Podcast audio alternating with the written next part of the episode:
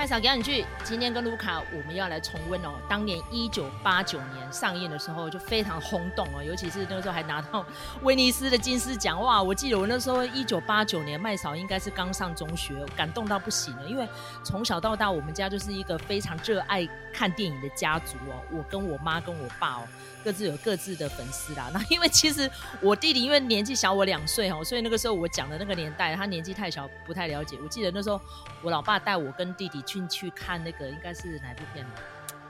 《越战猎鹿人》。因为那时候其实没什么分级制，然后还有看甘地哦，我弟就在里面唱歌，哎，唱到最后戏院人把他赶走。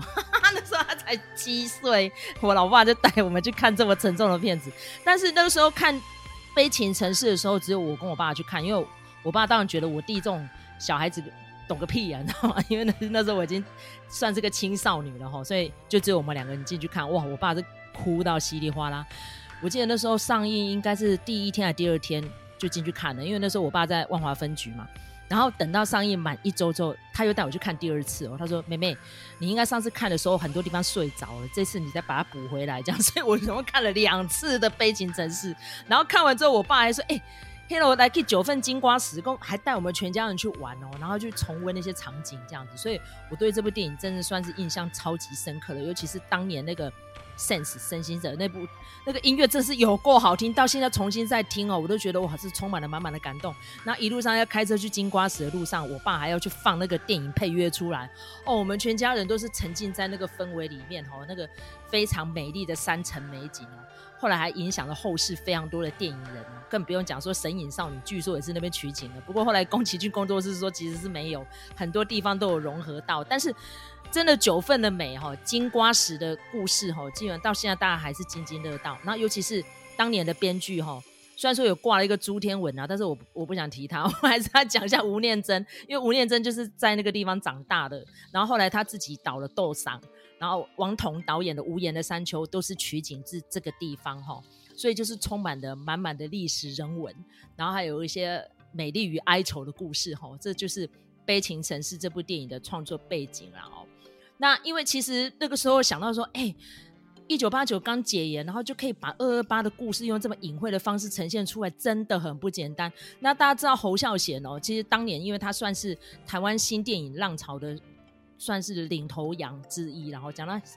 羊有点怪怪的，再怎么样也是个大师前辈哈，所以他那个时候要创作的时候，他在管他去死的，所以他几乎把里面一些经典的台词，然后借由陈松勇大哥那个豪迈的那个口吻讲出来哦，他刚刚讲几样子把赛也是七百里哦，尤其是讲到讲啊，咱家本土台湾人小告衰哈，这个讲去用讲是中国人还是日本人啊？哦，众人骑，众人驾啦，众人糟蹋啦。然后没人笑，没人听啦。哇！我那时候讲到这一段的时候，我爸哦听到那句台词，回来还一直朗朗上口，不停的重新再重述，讲咱台湾人就是遐衰小啊那样，听起来真的是满满的无奈呢吼。所以哇，那时候看《悲情城市》的时候，就看到这个大家族，尤其他们又是姓林的哈。然后我们家呢也有算是父执辈哈，有从政的哈，也有从商的，所以那个背景就是很像就对了。虽然说我们是台南孩子，不是那种。啊，北部山城里面长大的吼，但是就是哦，那种怀旧情怀。那尤其是当年，因为他选角的时候吼，那个侯孝贤说他选到梁朝伟，就是因为他眼睛会说话嘛，所以公以梁公代理吼。可是他说哦，那个梁朝伟那个时候在香港哦，已经算是炙手可热的一线红星了。所以那时候梁朝伟来台湾住了一年多吼。光是看景啊，光是要学一些基本的台语。虽然说他在里面演那个聋哑人士，他不用讲台语，可是他真的是下足了苦功哦，在研究这个戏哦。那尤其是以演这台湾囡仔，你嘛是亚卡本托华之类嘛哈。所以说他真的揣摩这个角色非常的深哦。他事后有做分享哦，他说他一来，因为他对、呃、台湾的时候其实并没有很熟，可是他已经有看过侯孝贤导演的。蛮多作品，比如说《小毕的故事》啊，《恋恋三层》，他都有看吼，所以他知道侯孝贤导演是一个非常不简单的导演。然后尤其是那时候杨登魁大老板哦，他真是花了大钱撒进来要去培植这部电影，希望这部电影可以得到国际大奖的肯定哦。那尤其是他力推陈松勇大哥吼，让他转战这个电影圈，因为其实他在电视圈已经非常有知名度了哦。然后因为他去年才往生嘛，真的我们对他充满。满满的感佩与怀念哦，所以那个时候他说：“哎，这个写就是爱好阿勇啊，那然后他就是不要给别人，就是点名陈松勇。果然陈松勇大哥把这个配角角色演到比主角还强，所以我常常说跟一些老影痴们讲说，哦，梁朝伟哦毕生当中哦，如果说演一部电影演到哦，虽然说是主角光环，但是都被配角抢光光，应该就是这个悲情城市哦。那尤其是更好玩的是，当年在报名这个男主角奖项的时候，其实是没有提名陈松勇。那这个我们用北亚的功啊，我是演的比较不好，是不是？想要那不搞定被提名啊这样。然后到最后一刻报名截止前才把他华磊放进去，结果就拿影帝了。然后大家可以去上网一下当年他那个得奖画面，这是很好玩哦。就是他旁边坐着谁？成龙。然后成龙一听到宣布出来不是他，就掐脖子哦。然后陈松勇就演一个很好笑的姿势出来，说：“哎呀，那林北北给我点洗啊这样。”然后就。两个人就是联袂冲上台去，然后成龙说：“我没有拿到奖，但是我要摸一下。”然后就摸一下那个奖之后，就转交给陈松勇大哥。然后陈松勇大哥呢，就讲了一段话，他说在片场被人家笑称星星啊，因为侯小姐是昵称猴子这样。然后最后他还清唱了一句“爱表家一样”。那因为去年往生了，所以说我们金马奖回顾片的时候有放了这一段他的得奖的画面，真的好有趣哦。然后在二零一三年的时候，金马五十嘛，就有把这些得奖者全部都找回来，哇，就可以看到梁朝伟啊、刘嘉玲，然后镜头还有带到章子怡，然后陈昇勇大哥就有提到说他当年很有意思哦，就是他说他那个时候就是因为。哎，做拍歹集，他就是灰如意啦，所以他说睡在他朋友的地下室嘛，我们才被揍伤。因为他说书读的不多嘛，他说小学只有念到二年级这样子就中错了这样。然后那个时候就是因为一直会找他去警局就对，然后一进去拘留所就要关十天。他说竟然一个月把他。关了好几次，这样他说就可以。啊，最后就是刚好那时候有台式还是华式，就三台的时候起来的，所以他就进去当个演员，然后他一场戏可以拿到五十块。他说为了国在扣够主油，因为他说如果一旦进去的话，他说。基本上警察是进不去，必须要是警备总部那种他大部诶才会进去。所以他说为了要保我的平安，所以他就去当演员。他说是 Q 别的呀，那 样啊，那一段分享很有意思，大家也可以上 YouTube 去看哦。我当年的主持人是蔡康永，他把这一段故事挖出来的时候，在场所有的电影都笑翻了哦，也包含成龙，很有意思，真的蛮怀念陈松勇大哥的哦。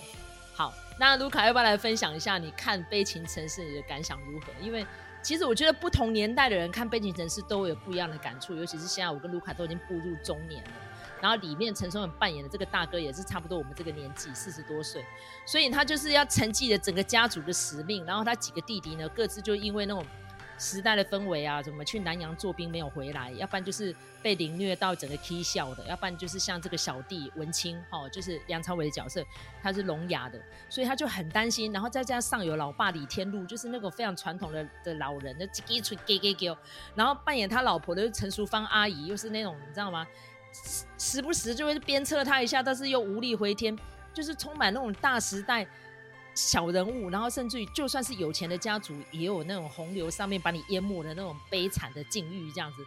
看的就是满满的感慨啦。然后尤其是今年我呃去年我们才刚谈的那个流麻沟嘛，哈，所以像这样子的电影，这样的氛围，这样的文化背景，然后我们再回溯一九八九年的悲情城市，然后现在距今四十年要重新上映了，而且是四 K 版哦，文化部这次是很用心把这部电影再重新搬上大荧幕，是二月二十四号要上映哈。所以不知道卢卡重温这部电影，你的感想如何？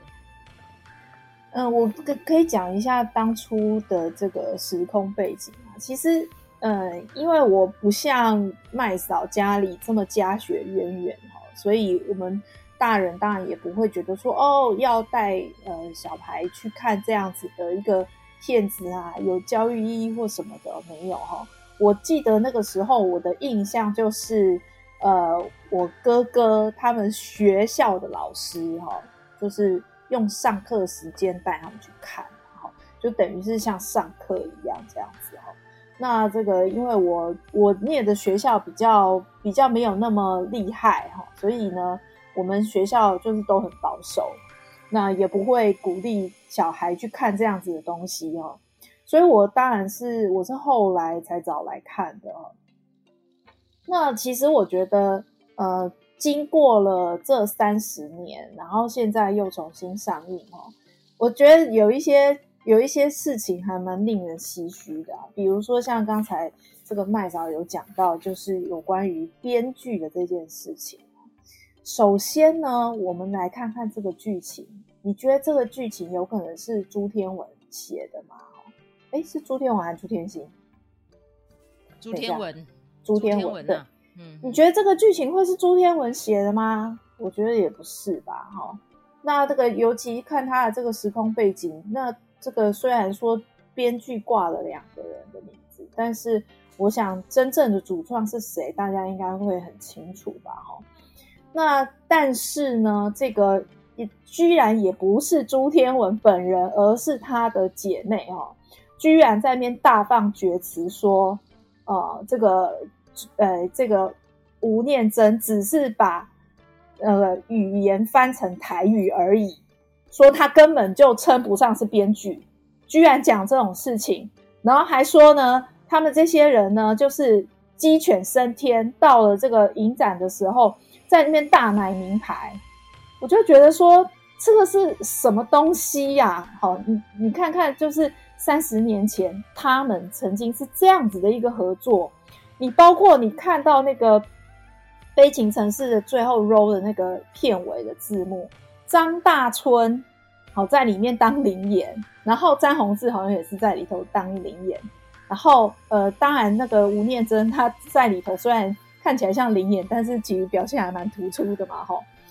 那所以当初是这样子的一个状况，然后呢，这个片子出品是那个年代嘛，就邱富生嘛。哎，结果你看三十年以后，大家的立场变成是什么样子？然后彼此又站在什么位置？然后对文化又是怎么样的一个态度？哦，我觉得这个很唏嘘啊。那那包括就是这部片子的导演侯孝贤，哦，他当初哦拍这个片子是非常具有开创性，就像那个麦嫂讲的，就是说那个那个时候才解严没有几年哦。然后他就呃拍出这样子的一个作品，他一开头就是陈松勇的那一句话，就是刚才麦嫂讲的那一句话，一开始就用这句话来破题。你看他有没有很厉害？那他里头虽然说呃有些人会觉得说他里头的叙事又不是讲得很清楚啊，然后都是用很间接的手法啊。那包括我自己看的时候，其实我也觉得说，诶，他。就是哦，陈怡的广播讲的那样子哦，蛮满口仁义道德。那但是呢，哦，实际上的状况是，每一个人都是受伤遍体鳞伤跑回家里来，然后要不然就是赶着去呃避难，然后去逃亡这样子。那那个时候的状况，当然我们后来得知，那个时候的状况是比那个严重千百倍的。哦，整个岛上可以说是就是非常非常乱。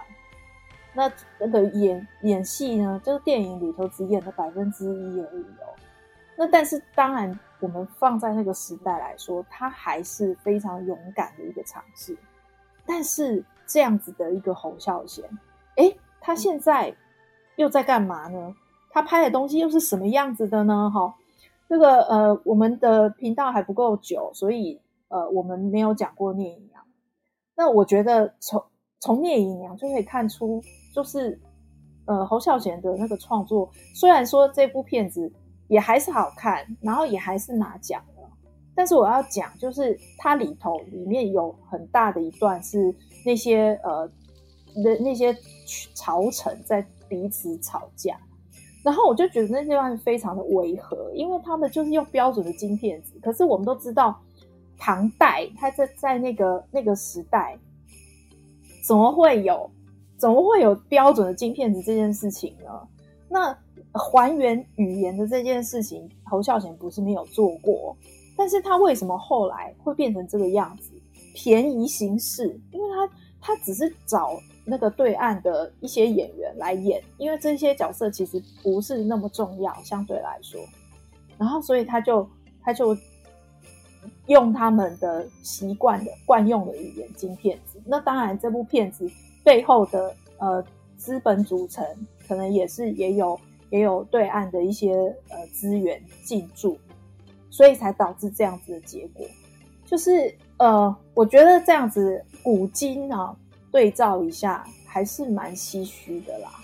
那但是当然，我们并不是用这个人的政治立场来评判他的作品。好或不好。那我其实我觉得说《悲情城市》是很很就是在那个时代是很开创性的。你看，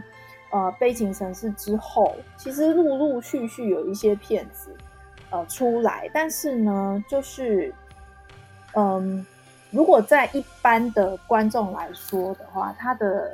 接受度还不是那么的大。那正好也是碰到。呃，整个国片走下坡急剧的呃萎缩的这件事情的影响，所以在在中间有一些片子呢，可能我们不是很清楚啦。比如说像呃，我一直都个人很喜欢的《超级大国》，其实那部片子比较少人知道，呃，它是专门在讲这个呃白色恐怖的。那呃，也是我觉得中间也是有一些断层啦。那个跟呃台湾电影圈的断层其实是还蛮一致的。那呃麦嫂刚才也提到了几部，比如说像是呃王童导演的，他有一个三部曲。那我就觉得说，呃王童的东西，他他的东西是蛮传统叙事，他比较不像是呃侯孝贤这样子有他自己的美学。那王童的东西比较是平铺直述，但是他的细节处理的是很好的，所以我也蛮喜欢王童导演的呃这些片子，比如说像是呃香蕉天堂啊，然后或者是无言的山丘，哦、这些片子都是很好看的，我觉得也很值得大家找来看，因为其实这些导演大概是中影的最后的黄金时期哦，那个台湾的新浪潮过了之后就开始。急剧的走下坡，然后就开始出现人才的断层，所以我觉得这一些人，他们算是呃蛮完整的片场训练出来的导演。那他们的东西呢，而且也他们都很就是有在顾及，就是这样子的一个历史的回望、呃，台湾的专属的题材就这样子的一个演绎。所以我觉得这些呃作品其实都还蛮值得呃欣赏的。那也很乐见，就是文化部把这些东西重新的，呃，用四 K 的方式来做呃修复。我觉得这个都是，这个都是台湾的文化财非常宝贵的一个资料，这样子。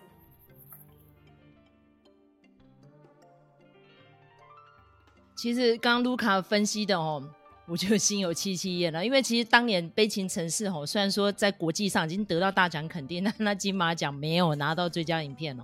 最佳影片竟然是输给关锦鹏的《三个女人的故事》哦。那个时候其实侯孝贤 K 咖啡戏，他说金马奖就是烂，我恨他，他恨我，这就是大家分配的奖。哎，这个好像几年后他自己当了执委，好像也有这样的状况了哈。好像去年的金马奖也有点类似这样子哦。不过因为其实《悲情城市》到现在哈。你看《牵猴子行销》说是台湾人必看的故事哦，其实我们事后现在已经三十年了，再来看这件评语哈，这评语到底有没有贴切呢？然后再加上当年哦，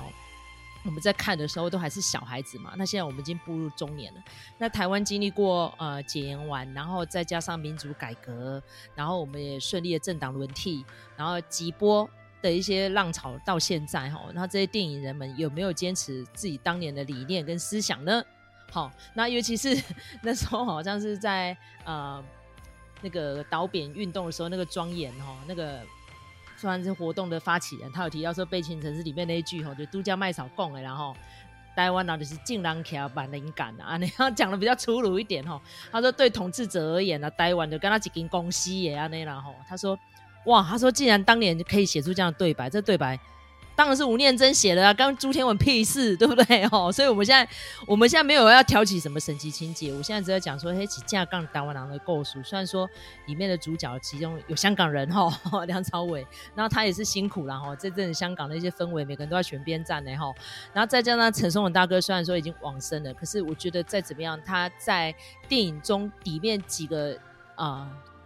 京剧跟对白哦，到现在都还是让我们历历在目哦，就如雷贯耳。尤其是陈大哥，他就是那种非常浑厚的声音哈，啊，就是一路以来都是演大哥。这一次拿到那个金马奖的影帝之后，他就进军了香港，也演了蛮多很棒的电影了，而且还是什么角色都愿意呈现哦。只有在往年这二十多年来哈，因为坐轮椅比较不方便。就比较没有重影了。可是再怎么样，他在荧幕上的表现哦，都是让我们非常非常的嗯，啧啧称奇、可圈可点的，非常敬佩的一个影坛大哥陈松勇。好，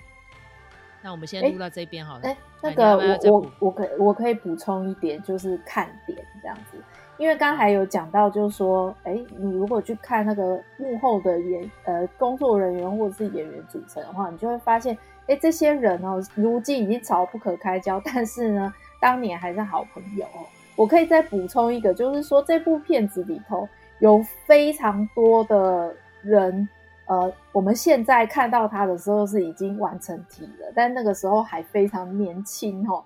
包括这个演三哥的是高捷高大哥哈，然后呢，以及就是陈松勇的大某，就是陈淑芳阿姨哦，这个我们的金马奖双料影后哦，那这个呃，然后还有还有这个刚才麦嫂有提到，就是它里面有一些语言嘛，哈，比如说他那个他们开会的方式是怎么样，都是他们跟上海帮开会，就是呃陈松勇讲台语，然后呢。中间有一个呃广东话的翻译，然后再从广东话呢翻成上海话哈，这个是他们跟上海帮开会的方式。那中间那个广东话的翻译呢，就是太保，所以我觉得这也是一个趣味啊。然后就是说，我们回头来看，哎，其实这些人真的是呃我们台湾电影界的中流砥柱哎，可以这样子讲。然后就是在他们身上，就等于是。呃，整部的台湾电影史哦，所以呃，我觉得就是呃，《悲情城市》现在重映了，那我觉得进场去看这些演员还年轻的时候哈，他们从那个时候就开始哦，一直在台湾的电影界默默的努力哦，所以我觉得这个也是一个蛮有趣的看点。而且不止这些人呢，还有蔡振南大哥啦、金世杰啦，吼，这些都是老前辈呢，吼。然后还有梅梅芳阿姨，然后都在里面有嘎一脚。而且我觉得很好笑，因为其实年代久远嘛，所以大家的样子有一点比较走调了嘛，对不对？但是呢，那个蔡振南啊，他一开口唱歌，你就知道那个是蔡振南。对，然后还有阿 P 阿 P 婆，他阿 P 婆，你有没有认出来？有有有，阿 P 婆也有，啊、对，梅芳，对，都都是啊，就是这些老演员，嗯。可以看到当年的陈淑芳阿姨真的还蛮美的吼，她演这个大大嫂的时候，因为她看到陈，而且陈松勇里面有一些即兴的台词很好笑，他说把德狗 K 起来，直接从那个 插嘴喝，你知道吗？他说那个也是他即兴的，他说因为他声音太大了，他说其实在收音的时候都会破掉，所以最后呢，他们就是用彩排的时候，他比较没有用尽全力讲话，而且演的比较自然的时候 take，所以后来很多人说哇，他很厉害，take one 就可以完成了哈，这熊主任他说哎。欸少年的时阵，老爸为着要跋筊，把他绑在那个电线杆上，会差一点么挂死。他说那个真的是他小时候的经历呢，吼。然后尤其是呢，伊就讲，因为诶，唔用背要用地讲，他说那个也是他在现场被逮到的。然后淑芳阿姨就给他叫啊，那又不是囡仔，靠人安尼食茶，真的很好玩。然后尤其是里面就是那个文龙啊，就是他演他那个。哎，三弟那个嘛，哈，就是精神异常，就高捷演的那个角色。他说不是要做走私吗？他说他气到去把他抓出来的，讲你嘎加寡性的请假谁没东西供他小这样子。他说那个也是他即兴，他说剧本没有写。然后吴念真说他其实毕生最佩服的演员就是陈松勇。他说有警侠呢，有笨侠呢。他说陈松勇看一次就背起来了，他记性非常的好，而且他就即兴演出，然后真性情。非常活灵活现的把当下需要的氛围演出来，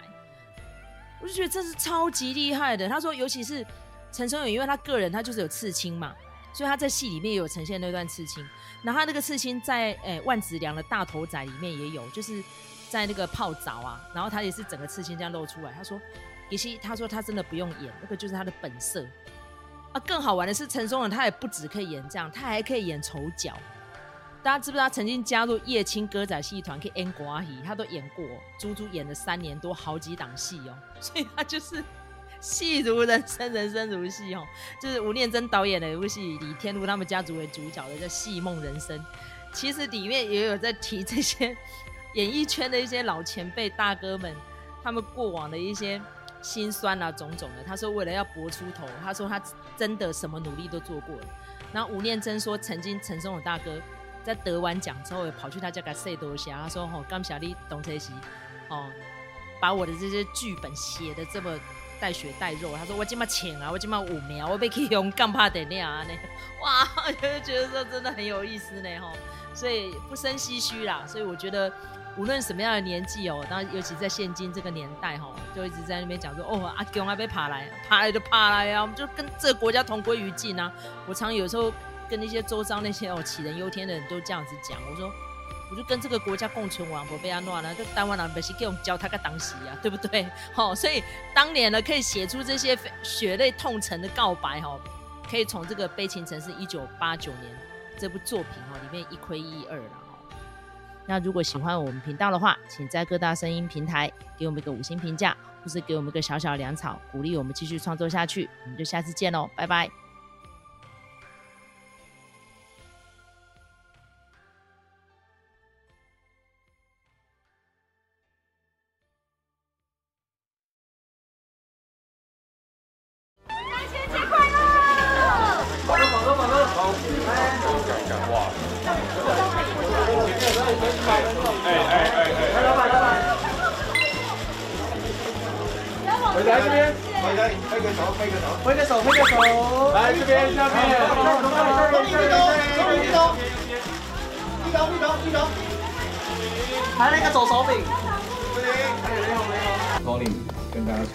欢迎大家，先生。我不太会讲话，眼睛会说话。当，当时我觉得作为一个年轻演员，能够跟侯孝贤导演合作和这样一个那么优秀的团队，我觉得是非常的幸运。还有就是我还记得当时拍摄的过程因为常常要去一些非常远的地方拍，所以很多时候我跟侯导都有机会在车上聊一些。我对呃表演的看法，因为很多时。候车程都是一两个小时，然后来回又四个小时，所以我就抓住这个机会常常他他也他是很有耐耐心在车上听我讲，然后是常常笑着，然后点头说嗯对对对，好像我说什么他会说对对对对，我觉得他是给了我很多的鼓励，也是因为也是因为他呃我开始。看很多文学小说，然后我就开始爱上文学小说。我觉得拍这个电影的过程里面，除了呃一个很大的体验以外，也给了我很多的启发。然后呃，希望呃未来呃新生代的观众或是电影会有更多的机会，可以在大屏幕看到侯少贤导演的作品。谢谢，谢谢陈浩先生。